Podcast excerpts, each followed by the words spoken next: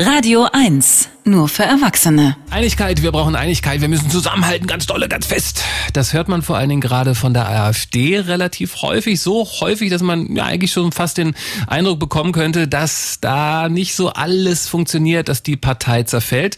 Zuletzt ja wegen der umstrittenen Rede von Thürings AfD-Vorsitzenden Björn Höcke, der das äh, Holocaust-Mahnmal als eine Schande bezeichnet hatte. Da gab es dann ein Parteiausschussverfahren und die Partei spaltet sich seitdem halt in Unterstützer und Gegner von Höcke und vor allen Dingen auch Großspender, hört man. Die hauen ab und angeblich sollen jetzt der Partei über 100.000 Euro für den Bundeswahlkampf fehlen. Ja, das ist dann auch die Umfragewerte, die sind im Keller. Angestrebt waren von der AfD ursprünglich mal 15 Prozent. Im aktuellen ARD-Deutschland-Trend sind es momentan 11 und in einer Allensbach-Umfrage sogar nur 8,5 Prozent. Also, war's das?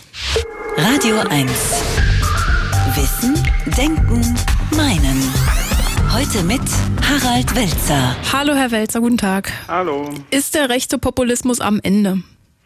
Naja, also zumindest dieser scheint jeweils stark im Sinkflug begriffen zu sein. Und es kann ja auch sein, dass der aufmerksame Bürger am Beispiel Donald Trump das auch sieht, so äh, hoppla, so sieht das also aus, wenn solche Leute an die Macht kommen. Das wollen wir dann vielleicht doch nicht. Also ist Trump vielleicht jetzt wenigstens dafür gut, dass die AfD bei uns nicht in den Bundestag kommt und bald wieder vergessen ist.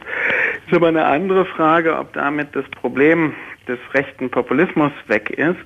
Und wenn wir da ins etablierte Parteienspektrum gucken, dann sitzen da doch einige Leute, die mindestens ebenso problematisch sind. Also ich habe gestern zum Beispiel in der Welt am Sonntag ein langes Interview mit Markus Söder gelesen und da gibt es schon scharfe Sätze drin, wo er zum Beispiel sagt, Flüchtlingszahlen gehen runter, aber die Zuwanderung ist jetzt in den Stadtteilen angekommen.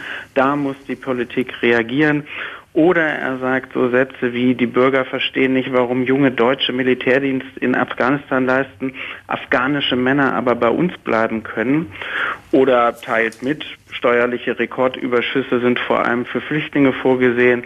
Oder Sammelabschiebungen mit gerade mal 20 Leuten sind ein Witz. Es müssten Tausende sein, die abgeschoben werden. Also, der Mann ist in der CSU. Die CSU ist eine Regierungspartei.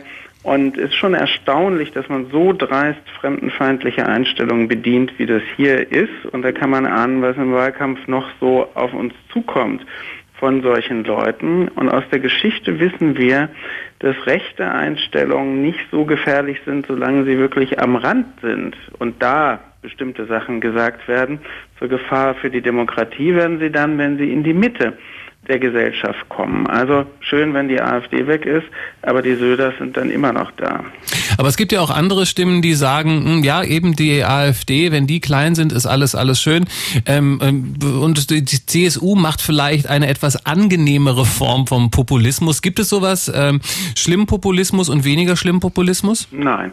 Also weil Populismus ist im Grunde genommen immer die Verengung von gefühlten oder realen Problemen auf bestimmte Zielgruppen hin. Also es gibt immer jemand, der schuld ist und immer jemand, der dann gewissermaßen als Problem darstellt. Und das ist natürlich eine Frage von Politik, äh, wie wir sie heute gar nicht verstehen können, weil die wirklichen Problemursachen sind in der Regel komplexer und man löst sie nicht, indem man auf irgendwelche Leute zielt und dafür plädiert, die dann abzuschaffen. Und das ist völlig egal, ob das linker oder rechter Populismus ist oder eben solcher, so ein Söder-Populismus.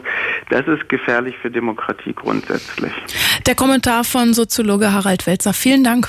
Wissen, Denken, Meinen. Der Kommentar auf Radio 1.